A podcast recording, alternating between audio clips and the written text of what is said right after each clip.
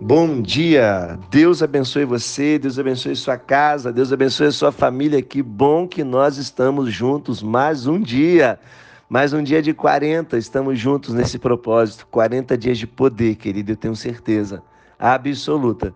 E nós estamos vivendo dias de um avivamento interno dentro de nós. E daqui a pouco isso vai, daqui a pouco isso vai transbordar, viu? Prepara, pode aguardar.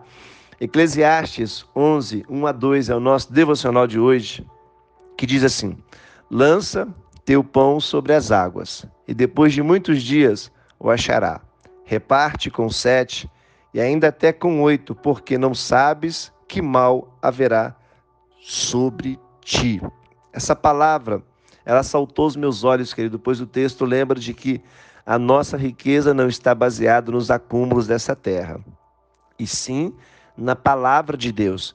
Eu vou repetir mais uma vez para você. A nossa riqueza não está baseada nos acúmulos dessa terra, e sim na palavra de Deus. É comum no nosso comportamento humano nós basearmos a nossa segurança naquilo que nós temos acumulado, ou seja, nos nossos recursos. Porém, olha, eu vou repetir mais uma vez, hein? Porém, o princípio do céu nos ensina a liberar. Ou seja, nós não podemos viver através da lógica humana, confiando na nossa carne e nas probabilidades e nas sentenças. Então, está dizendo aqui que é óbvio que nós não devemos dar ouvido ou consultar a nossa carne. E também Eclesiastes capítulo 11, de 5 a 6, está dizendo assim: Assim como tu não sabes qual o caminho do vento, nem como se formam os ossos no ventre da mulher grávida, assim também não sabes as obras de Deus, que faz todas as coisas. Pela manhã semeia a tua semente, à tarde não retires a tua mão, porque tu não sabes qual prosperará, se esta, se aquela, ou se ambas serão igualmente boas. Então eu quero repetir mais uma vez: não retenha nada. A sua provisão não está no acúmulo de riquezas, mas no acúmulo da palavra de Deus. Tem uma frase que eu gosto muito, é que a sua riqueza não está no seu bolso, nem na sua conta bancária. A sua riqueza está no que você tem dentro de você. Por isso que Davi disse assim: Guardei, Senhor, a tua palavra no meu coração, para não pecar contra ti. Sabe por que ele disse isso? Porque um dia, ao invés de Davi ter ido para a guerra, ele ficou em casa. E aí ele pecou. Uma coisa interessante que muitos estão fugindo da guerra, pensando em estarem, sido, estarem sendo guardados. Mas acredite, existem guerras que acontecem justamente para te salvar e para te livrar da pior situação que é o pecado. Então, se você perder a causa, se você perder a guerra, se você se esconder da guerra, se você não expor na guerra, confiando que Deus vai estar contigo, se você não fizer isso, você vai perder a sua visão. Ou seja, se os teus olhos forem mal, todo o teu corpo também estará em trevas. Então, o texto que nós lemos diz: lançar o pão sobre as águas é lançar tudo o que se tem e tudo aquilo que você se apoia e acreditar. Olha que incrível, querido, e acreditar na palavra de Deus, pois quando ele te chamou, ele considerou tudo o que é seu.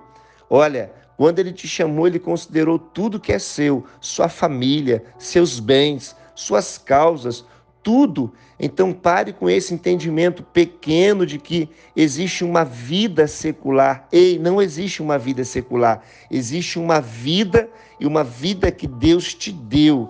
E uma vida que Ele quer que você viva ela transbordando. Não existem duas vidas, querida, existe uma só.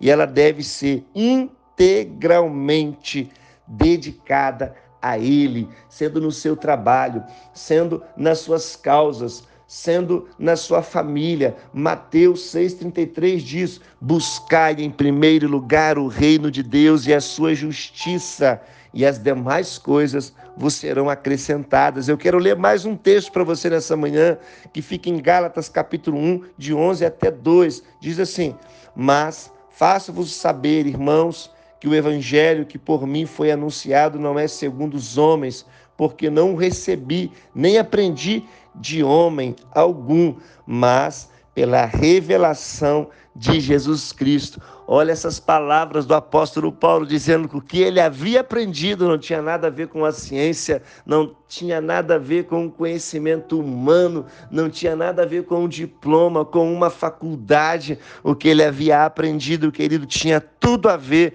com a revelação que ele havia recebido. Olha que interessante, que vai dar destino para você e a revelação que você carrega, sabia?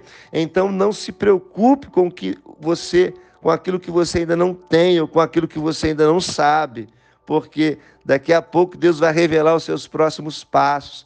A nossa a nossa intensidade agora e a nossa entrega tem que estar no nosso relacionamento com Deus, é no ambiente de intimidade que você vai ter uma revelação de Deus para o tempo que você está vivendo. Então não se preocupe com isso. Agora, tenha uma preocupação sim em não fugir das suas responsabilidades. O que Deus já te mostrou, o que Deus já falou para você, não fuja em nome de Jesus. Não consulte a sua carne, ande segundo o Espírito caminhe nos passos do Senhor, sendo santificado, aperfeiçoado através da oração, do jejum, matando a sua carne e deixando para trás tudo o que te assola e o que te persegue. Então confia em Deus, que possamos estar num ambiente de oração, num ambiente de entrega, porque é nesse ambiente que é um ambiente de revelação. Deus abençoe o seu dia e fique na paz.